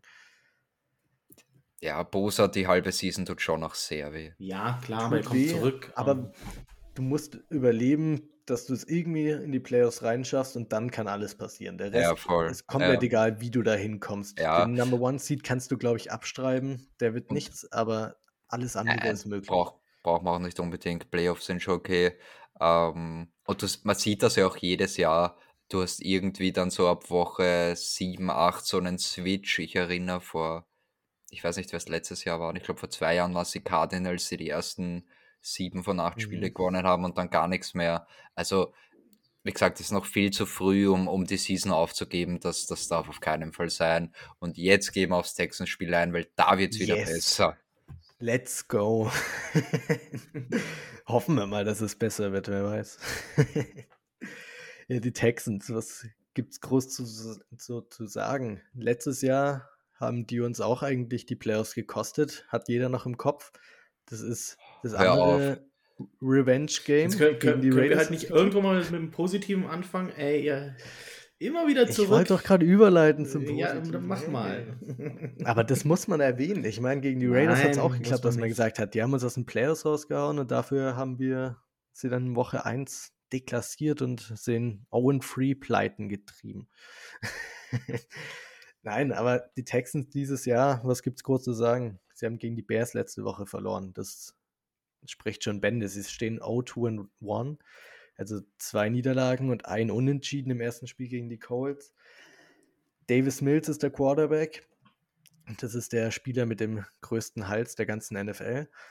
ähm, spielt nicht schlecht, ist solide mit dem Team. Er macht, was er kann, hat aber auch jedes Spiel zwei, drei wirklich schlechte Würfe drin. Gerade gegen die Bears, der Pick gegen Rokon Smith am Ende, damit hat er ihnen das Spiel gekostet. Das war kein Spiel, das die Texans verlieren müssten. Sind kein besonders gutes Team. Und wenn wir ganz ehrlich sind, wir werden jetzt wahrscheinlich noch eine halbe Stunde über das Spiel reden, aber die Texans, wenn du das Spiel verlierst, kannst du dir richtig, richtig Sorgen machen. Du musst selbst mit deinen Verletzungen das Spiel gewinnen. Punkt. Und jetzt, Basti, was willst du sagen? Ja, ich finde es schön, wenn wir jetzt wirklich mal positiv bleiben. Das wollten wir. Ich habe meine Hände hochgerissen und jetzt hier schon wieder, wenn, wenn wir das Spiel verlieren, äh, dann, ähm, das ist mir jetzt, ja. ja ich meine, willst du jetzt nur hier, wir können auch nur Trash-Spieler machen. Also jeden Spieler von den Texans trashen, das könnten wir auch machen, dann wird es auch hey, hey, hey. Scott Questenberry wird nicht getrashed, okay? Ja, alle außer Scott Questenberry. Aber ich meine, das könnten wir auch machen, aber es gibt, glaube ich, den Zuhörern auch keinen super Input, wenn du aber fang du an mit dem positiven Basti, komm. Ja, also an, an sich, die, du hast ja schon gesagt, die äh, Texans stehen 0, 2 und 1. Ähm, wir, wir kriegen Best Case Alan Lindsley zurück. Ähm, und das sind ja genau die Spieler, die, die dir dieses, ähm, ich versuche den verletzten Herbert zu kompensieren, die dir da wirklich helfen. Das ist ja die Idee. Keenan Allen mit, mit seinen Quickslants, äh, der, der ist halt dann schnell frei. Äh, Lindsley kann irgendwelche Stunts durch die Mitte, äh, kann, kann die aufnehmen, organisiert die O-Line, macht die ein bisschen besser. Und wenn die, das hat Lombardi mal in der Offseason gesagt, das finde ich richtig, wenn, wenn du in der Mitte äh, deiner O-Line Probleme hast, dann, dann kriegst du das schematisch nicht, nicht versteckt. Dein, deine Tackle, Tackles, die kannst du irgendwie verstecken durch äh, Chippen, durch Additional Tight End, wie auch immer. Und da kommst du jetzt zurück und ja, wir, wir haben eine äh, Interior Offensive Line von äh, Pfeiler, Lindsley, sein Johnson. Also da erwarte ich jetzt schon, dass, dass Herbert in der Mitte mehr Zeit hat und wenn, wenn er auf die Tackles aufpasst und Keenan Ellerin früher frei ist, dann sollte man das gewinnen. Jo, bin ich 100% bei dir, ganz genauso wie du sagst. Ähm, Lindsley ist vor allem auch deswegen so wichtig, weil er die, die Protection auch callt. Und ich bin mir ziemlich sicher, dass wenn Linsley nicht spielt, dass der Herbert auch noch machen muss. Also das ist dann halt noch mehr Verantwortung auch für Herbert. Wenn er, ähm, wie gesagt, wenn Linsley spielt, dann callt er die Protection in, in der O-Line und das, das nimmt schon mal wieder viel Arbeit weg vom, vom Herbert und er kann sich auf andere Dinge konzentrieren. Und noch dazu kommt, das hast du vorher auch schon gesagt, Basti, dass wirklich ähm, leider Pfeiler eine bis jetzt total underperformed. Er hat mittlerweile in drei Spielen halb so viele Pressures zugelassen wie über die ganze letzte Saison. Das ist brutal. Also. Hier kommt einfach nicht ich, raus. Äh, wirklich, ich. Ja, es tut mir leid, aber ist halt so. Ähm, aber das Positive ist, ganz ehrlich, und wirklich jetzt, ist der Gegner, es wirklich kein besserer Gegner jetzt in der Situation als, als die Texans. Das ist dein Aufbaugegner. Und es stimmt schon. Und das ist jetzt das letzte Negative, was ich sage, ich probiere es zumindest. wenn, wenn wir das verlieren, dann, dann haue ich auf den Panik-Button, aber dann könnt ihr euch was anhören nächste Woche. Ähm, aber wie gesagt, wird nicht passieren, das ist genau der richtige Gegner. Ich habe mal angeschaut, zumindest die 40 Minuten Zusammenfassung, absolute Katastrophe, Bears gegen Texans. Also was die Bears aufführen, un unfassbar schlecht, aber die Texans haben verloren. Also das sagt schon viel. Khalil Herbert, der Backup Running Back von den Bears, der glaube ich ein qualitativ guter Backup Running Back ist, aber der hat die komplett zerstört, die Texans. Die hatten so viele Miss-Tackles, das ist unfassbar. Der hatte ich glaube, die, die Rushing Yards, die er hatte, waren alles ähm, Yards after Contact, so ungefähr. Das war wirklich brutal, wie schlecht die getackelt haben, auch teilweise ähm, schlechte Winkel dann gehabt haben. Äh, das, das passt gar nicht. Und deswegen, du musst jetzt bitte, nicht so wie, wie, wie im letzten Spiel gegen die Jaguars, meiner Meinung nach musst du jetzt wirklich probieren, das Laufspiel zu etablieren und dann halt nicht jeder vier, fünf Carries, sondern geh mit der Hot Hand, der, der gut drauf ist, der, der gerade den, den Drive hat, ähm, den gibt bitte 15 Mal den und Ball. Wenn Sander Horvath ist. Und wenn Sander Horvath ist, wirklich, scheißegal. Wie gesagt, das Positive für mich ist jetzt der Gegner, du kriegst wichtige Spieler zurück ähm, und let's go. Die, gegen die Texas kann man nicht verlieren. Ganz kurze Frage, waren das eure Punkte für was muss passieren, dass die Chargers gewinnen? Oder wollt ihr die nochmal ganz knapp sagen, was genau der Punkt jetzt ist? Ich habe aufgeschrieben, besser spielen, Play Calling, establish the run. Ja, also ich, ich denke, über eine Position müssen wir jetzt eh sprechen, und ich weiß nicht, Finn, willst du noch? Ja, ich wollte gerade sagen, hey, ja, lass mich nicht aus. Ich will ja mal was Positives sagen. Ja, kommt eh nur wieder, ja, aber wir sind ja so schlecht und haben keine Fans. das nee, habe ich noch nie gesagt. Ey. Bei den Fans kommt es auf die Qualität an, nicht auf die Quantität. Das ist so. Ist so. Guck uns drei doch mal an. Nein, aber was muss passieren, dass die Chargers das Spiel gewinnen? Für mich, sie müssen den Lauf stoppen. Das hat, nein, ich sag's nicht. Ich bleibe positiv. Davis Mills mit den Waffen, die er da hat, die Receiver sind wirklich nicht so die Größen. Man hat Brandon Cooks, klar, das ist ein gestandener Name, sonst Nico Collins, Chris Moore, Philip Dossett, Tyler Johnson, sucht euch einen aus, aber ich finde, da ist jetzt keiner dabei, der nicht von unseren Cornerbacks komplett aus dem Spiel genommen werden sollte. Und Brandon Cooks, da kannst du genügend hinschieben, dass du den zur Not ins Double Team nimmst. Deshalb für Davis Mills mit den Waffen, da darf eigentlich nicht viel passieren. Gegen den Lauf muss man ein bisschen aufpassen. Das hat auch letztes Jahr gegen die Texans gekostet. Und da muss angesetzt werden, dass man da den Lauf stoppt und dann den Ball eben in Davis Mills seine Hände bringt. Und dann hat man hoffentlich einen guten Khalil Mack in Höchstform, der ihm auch da noch die Hölle heiß macht. Dann sollte das, finde ich, von der Defense eine starke Performance werden. Sehr schön. Zufrieden, Basti? War es positiv genug? Ja, das passt. Sehr ähm, schön. Reden wir über die, die Bombe, die Brandon Staley äh, gestern hat platzen lassen. Vorhin schon auch oh, gesagt, ja. wir haben nämlich den, den Podcast diese Woche einen Tag später aufgenommen, weil bei mir was dazwischen kam. Äh, ich bin so froh, dass wir da noch gewartet haben, weil gestern hat Brandon Staley sich in der Pressekonferenz ganz klar dazu committed, äh, Jamari Salia wird der Starting Left Tackle gegen die Texans sein. Ähm, kam überraschend für mich. Ich hätte es nicht so erwartet. Ähm, andererseits, und das, das sehe ich jetzt auch als positives Zeichen, ähm, Storm Norton hatte, glaube ich, äh, bei 21 oder 23 Pass-Blocking-Snaps hatte er äh, 8 Pressures und 2 Penalties. ähm, das ist das Positive. Nein, das, das, Positive ist, dass, dass Staley äh, da jetzt ganz klar sagt, ja, nee, das ist zu schlecht, Punkt. Äh, er hat es auch in, in, seiner Pressekonferenz dann gesagt, gesagt ja, äh, Storm Norton äh, war, ist unser Swing Tackle, er hatte seine Chance, äh, er, er hat meaningful Playing Time bekommen und ja, er, hat die Chance nicht genutzt, hat er nicht gesagt, aber er hat gesagt, ja, und jetzt ist äh, Jamari Saya dran und das ist für, für mich auch so ein Zeichen, warum ich doch noch Hoffnung im Stadium habe. gesagt, okay, ich glaube, die, die Geduld ist jetzt langsam am Ende und er, er setzt dazu Konsequenzen an. Und deswegen haben wir jetzt einen neuen Starting Left Tackle, der seine ersten NFL-Snaps spielen wird, um einen verletzten Justin Herbert zu protecten.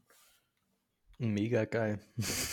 Also wirklich, endlich zahlt sich auch mal so die Draft-Coverage so ein bisschen aus, dass man jeden Pick der Chargers analysiert, selbst einen 6 runden pick Na, jetzt kommt der 6-Runden-Pick rein und ist der Backup für Rashawn Slater und spielt jetzt wahrscheinlich den Rest der Saison, knock on wood. Ähm, aber da hat man Potenzial drin bei Storm Norton hat man das wirklich nicht gesehen. Und das Einzige, wo ich mich ein bisschen drüber aufreg, und Basti hat das bei uns auch schon in die Gruppe geschrieben, so, dass man in der Preseason weder mhm. einen Storm Norton noch einen Jamari Salia auf Left Tackle die Snaps gegeben hat, weil man klar mhm. bei Storm Norton noch argumentiert hat, er ist in der Competition für Right Tackle.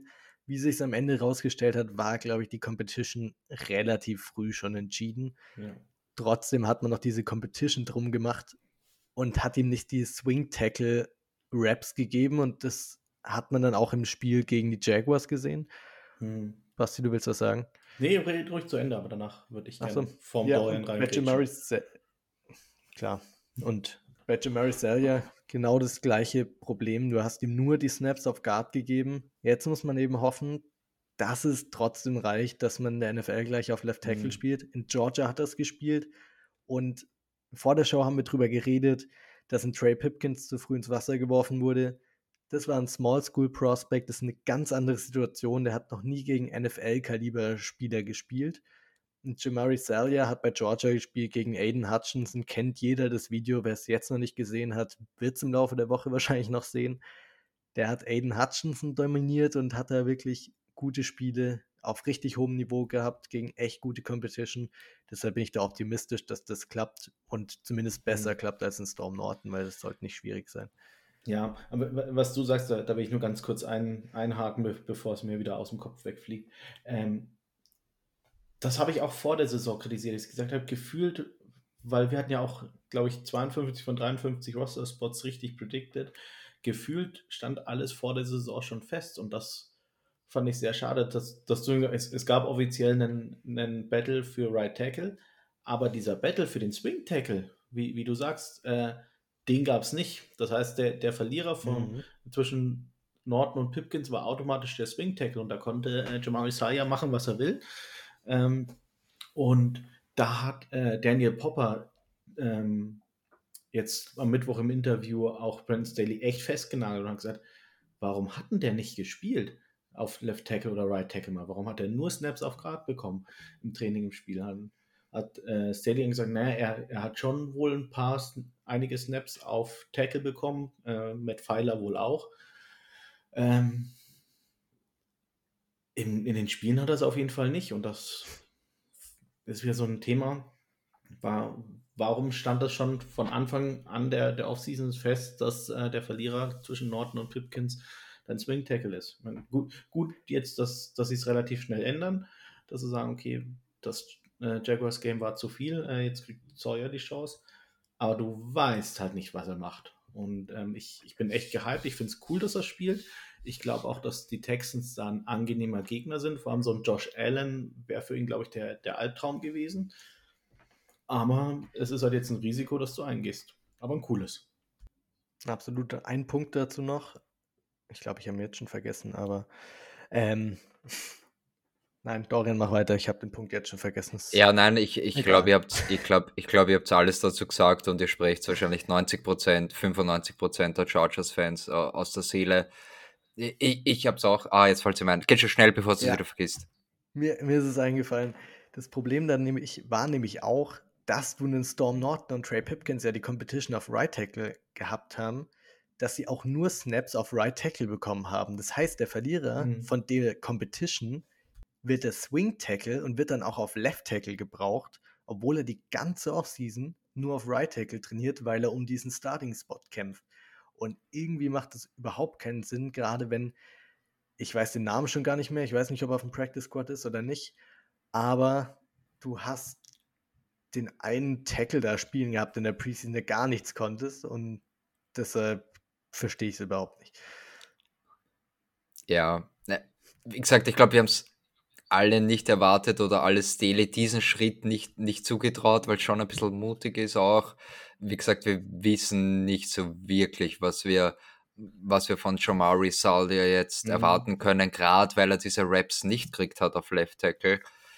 Ähm, ihr werdet mich jetzt hassen dafür, aber ich, ich muss ehrlich sagen, wir müssen die Erwartungen da echt bisschen, ein bisschen runterdrücken, weil Negativ. wir wissen, wir, nein, ja, ich weiß, aber wir, wir, wissen nicht, was wir kriegen. Wie gesagt, wir, wir haben alle Storm Norton letztes Jahr gesehen mhm. und viel schlechter können wir es uns eh nicht vorstellen. Da bin ich voll bei euch. Aber wir müssen, wir müssen uns trotzdem bitte darauf einstellen, dass es da schon einen, mhm. einen nicht dezenten Drop-off geben wird jetzt zu, ja. zu Slater. Das, das muss bitte klar sein. Also das will ich nur. Erwartet euch bitte keine Wunderdinge und jetzt nicht eine 1 zu 1 ähm, ähm, Production oder das ein genauso mhm. ersetzen kann wie Slater. Das ist sicher nicht drinnen. Ich weiß nicht, womit wird zufrieden? Wie viel Pressures kann er zulassen, dass ihr sagt, ja, passt? Äh, Sieg für die Chargers und kein, äh, keine gebrochenen Rippen für Herbert. Ja, ja. Also, du, du sagst es schon ganz richtig. An, an sich ähm, wird, wird es jetzt so sein, dass das komplette Protection Plan darauf ausgelegt ist, dass du deinen Left Tackle unterstützt. Ähm, du wirst wieder schnell spielen, das äh, Playbook wird zubleiben.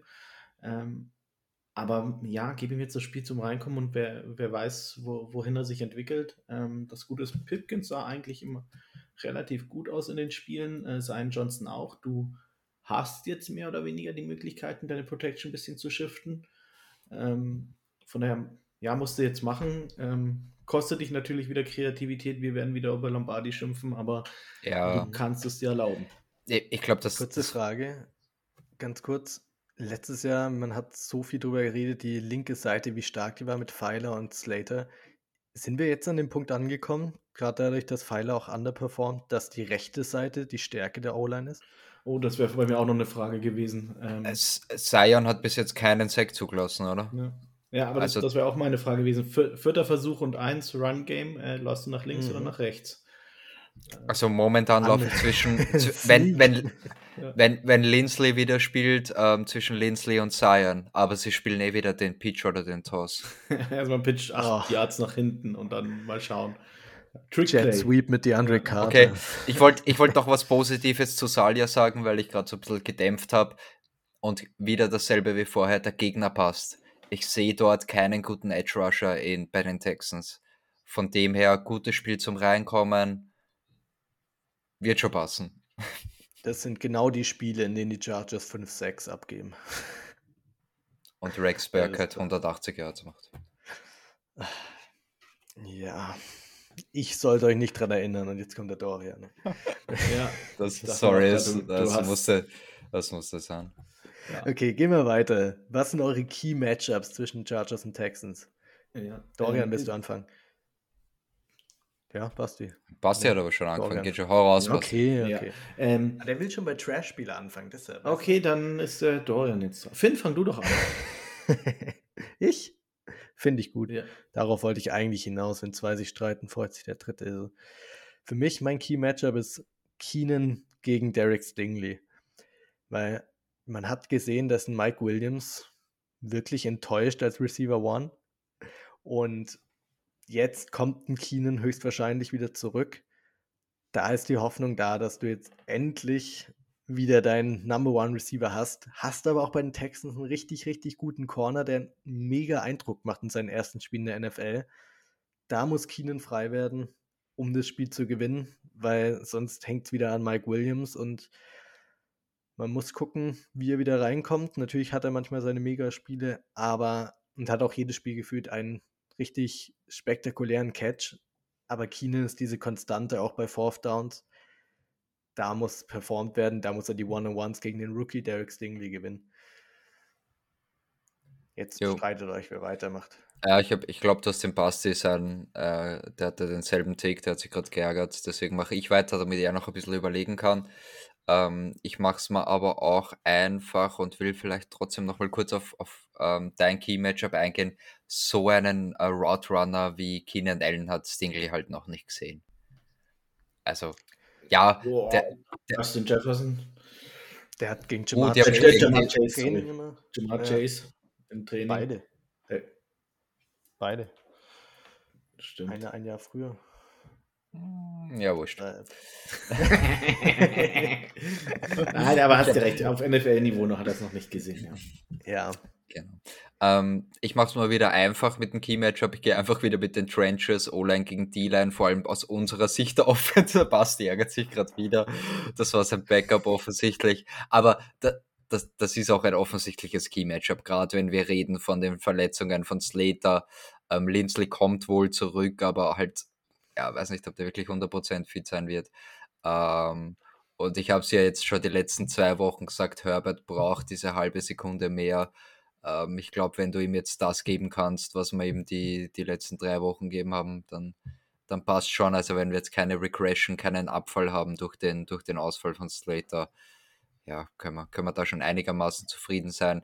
Ich glaube trotzdem, es ist Football, die Spiele werden äh, in den Trenches entschieden. Ähm, ja, toll, waren, waren meine beiden. Ähm, wobei Keenan Allen ge gegen äh, Stingley war gar nicht mein unbedingt mein Key-Matchup, aber es war auf jeden Fall eins, wo sich vor allem der neutrale Zuschauer extrem drauf freuen kann. Ich glaube, das wird mega Mhm. gut. Ähm, freue mich schon drauf, wenn, wenn wir gewonnen haben und ich das Tape dann nochmal anschaue, wie, wie die sich battlen. Das, das wird richtig gut, vor allem weil Stingley auch wirklich schon mit dem Wide Receiver One traveled. Also die. Ganz kurz, Basti, ich weiß, ich bin der, der für die Jinx verantwortlich ist, aber kannst du auch irgendwie auf Holz klopfen oder so, weil du bist da gerade voll von ausgegangen, dass wir gewinnen. Er ist auch der Einzige, der, der wirklich ein positives Mindset hat, glaube ich. Ja, ich bin der Einzige, der, der hier die, die positive Energie Ey, ich verbreitet. versuche nur die Jinx zu verhindern. Ja. Mehr ist es gar nicht. Ähm, nee, aber dann nehme nehm ich ein Matchup, das, das ich auch relativ wichtig finde, und zwar ist es Brandon Staley gegen Lovey Smith. Ähm, jetzt bitte verdammt nochmal, Brandon Staley zeigt, dass du ein besserer Head Coach bist. Gewinn den, das Spiel über deinen Gameplan. Ähm, selbst wenn, wenn da irgendwas schief gehen sollte, wenn äh, JC Jackson nicht spielen sollte, äh, wenn Keenan Allen noch nicht fit sein sollte, hab einen Gameplan, der gegen diese Texans funktioniert und sei der bessere Head Coach und ähm, das Spiel will ich, dass, dass es von unserem Head Coach gewonnen wird. Zie ziemlich geil dafür, Ja. dass ihr mir meine zwei Optionen genommen habt. Bam, einer. Ja, voll, war echt, war echt Voll. nice. Ja, ja alle echt drei nice. richtig gut.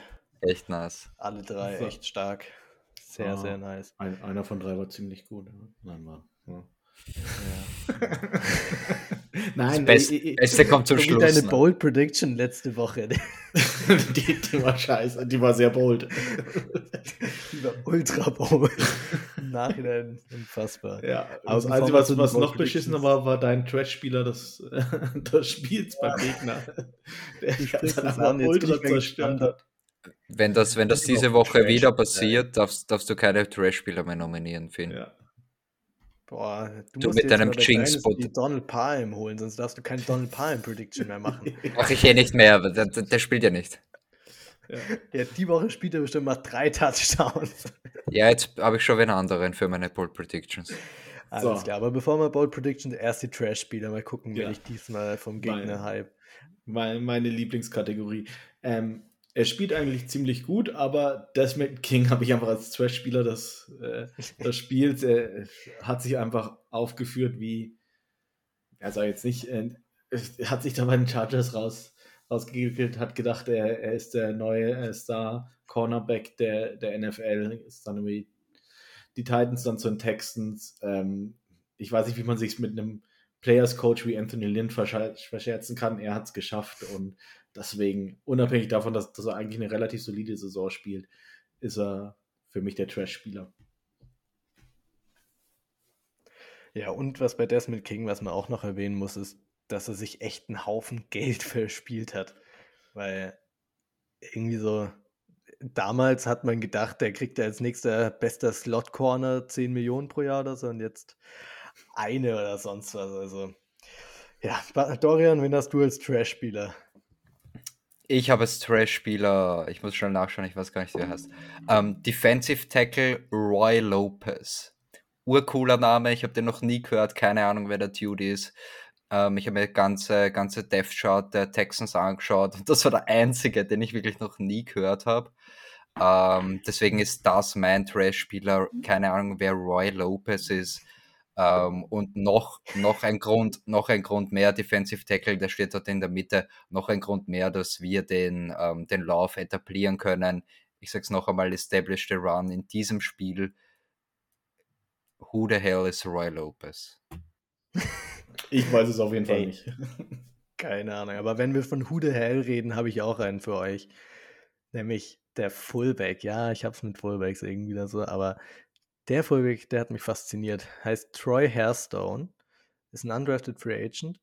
Wenn du bei ESPN bei der Depth Chart schaust, ist er natürlich als Fullback gelistet. Dann geht man aber auf den einzelnen Spieler drauf, ist er plötzlich ein Defensive Lineman und dann recherchiert man auch ein bisschen weiter, wenn man sich wundert. Und dann findet man, dass er beim Draft Scout als Inside Linebacker gelistet ist. Also drei verschiedene Positionen für den Fullback von den Texans.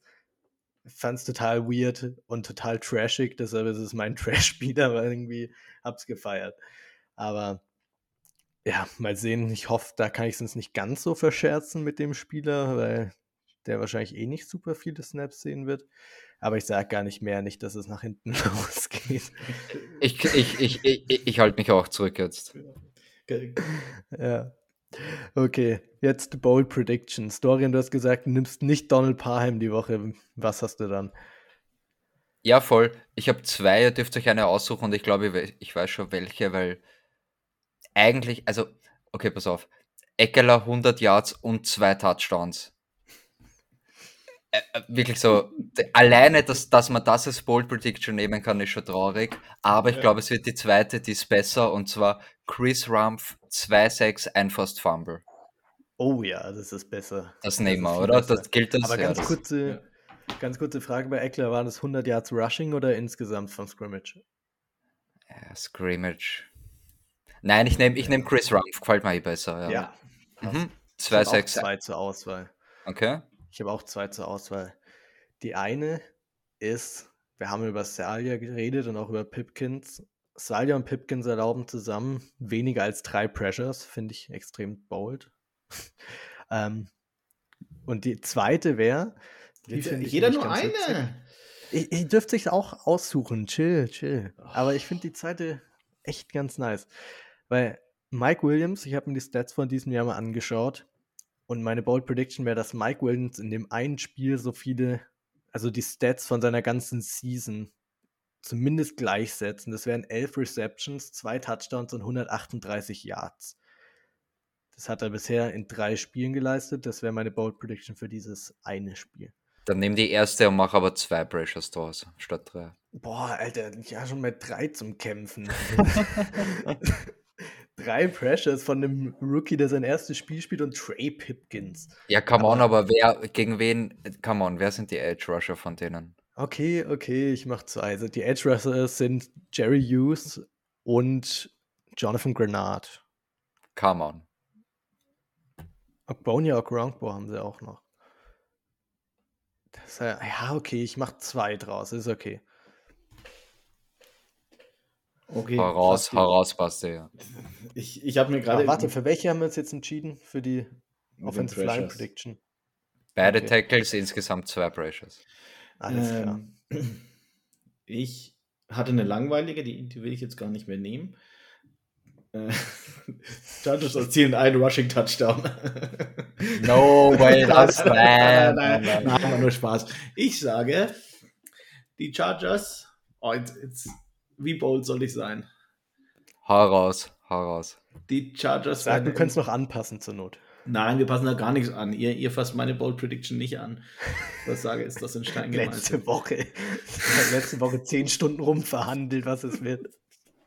ähm, ich sage, die Chargers werden im kompletten Spiel kein einziges Mal panten und werden äh, dabei äh, über 90 Prozent ihrer vierten Versuche, die sie ausspielen, auch konverten. Let's go! kein, einzig, kein einziges Mal Panten ist hart. Das ja, ist hart. Ich, ich weiß schon, wie ich dann danach da sitze, ich mich freue, wie, wie wir voll gewonnen haben und traurig bin, dass ich kein einziges Mal. Ja, voll. Äh, die Stoppuhr. Stoppuhr können wir, können wir in der Schublade lassen diesmal. Ja. ja. Klingt bold, die ist, die ist nice. Freut mich. Nach deiner letzten Woche musstest du auch mal wieder eine raushauen. Meine letzte Woche okay. war cool. Die war nicht cool. Und total... Die war mega bold. Wir, wir hatten 60 Yards. ja. Okay. Machen wir weiter mit dem MVP für das Spiel. Wen habt ihr da? Basti, fang du diesmal an. Im Moment, ich war gerade bei, bei uns am, im Fantasy Football. Ich muss mal schauen. äh, Soll ich anfangen?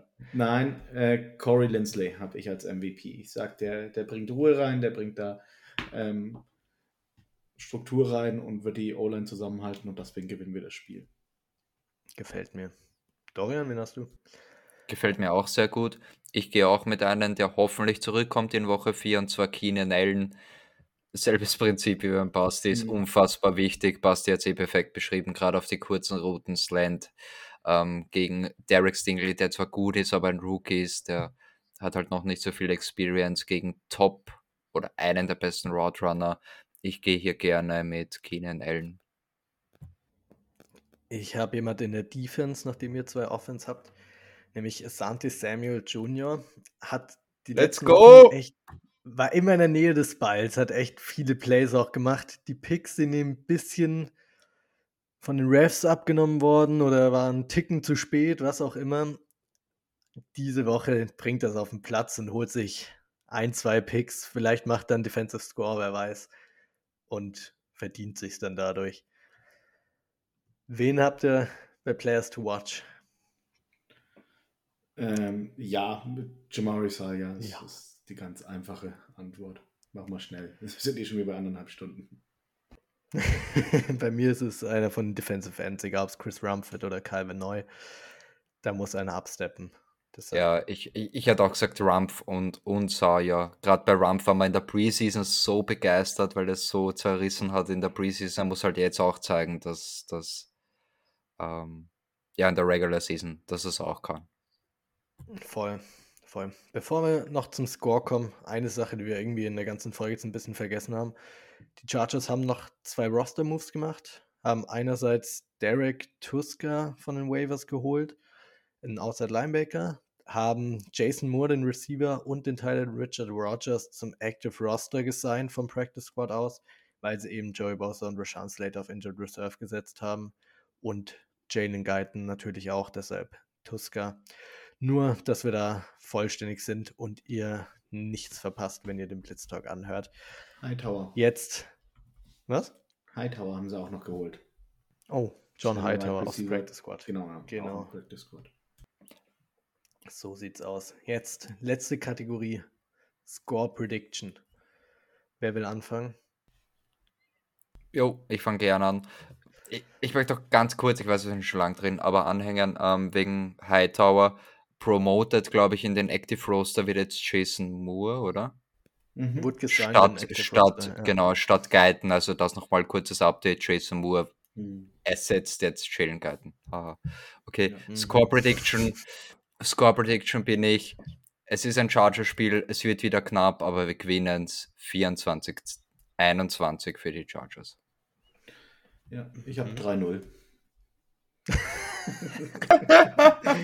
ist Redest vom KSC gegen Nürnberg am Wochenende. Ernst, oder? Nein, nein, nein. Ja, kein, einziges, kein einziges Mal Panten, aber 3-0. Wieso geht es nicht gleich noch mit dem Safety 2-0 oder so? Nee, äh, ich habe ein 21-17. 21-17, ja. Ihr glaubt noch an die Offense. Ich hätte den Glauben ein bisschen verloren. Ich tippe auf ein 17 zu 13. Mehr als zwei Touchdowns werden es leider nicht. Außer Donald Parham spielt, dann macht er drei. Let's go. Sehr, sehr cool. Ja, wir hoffen, euch hat die Folge gefallen und dass wir euch wieder ein bisschen positiver stimmen konnten nach dem nach der fürchterlichen Niederlage gegen die Jaguars. Und wir hoffen natürlich auch, dass die Chargers am Sonntag um 7 Uhr diesmal deutlich besser performen als letzte Woche und auch den Injuries wirklich die überkommen und uns dann wieder ein bisschen glücklicher für die nächste Folge stimmen. Ähm, bis dahin findet ihr uns unter @germanblitztalk auf Twitter und Instagram, den Basti unter @hortinho151, Dorian unter @austrian_bold und mich unter @germanychargers oder Chargers Germany ich muss jetzt echt mal nachschauen. Germany Chargers, wieso weißt du das ja. immer noch nicht, Digga? Weil ich auf Instagram und auf Twitter unterschiedlicher ist. Genau umgekehrt. Kannst naja, machen, nix, ne? egal. Ne? Ja, aber dann hören wir uns nächste Woche wieder, hoffentlich mit positiveren Nachrichten. Und bis dahin, bold up und bleibt bold gesund. Up. board up.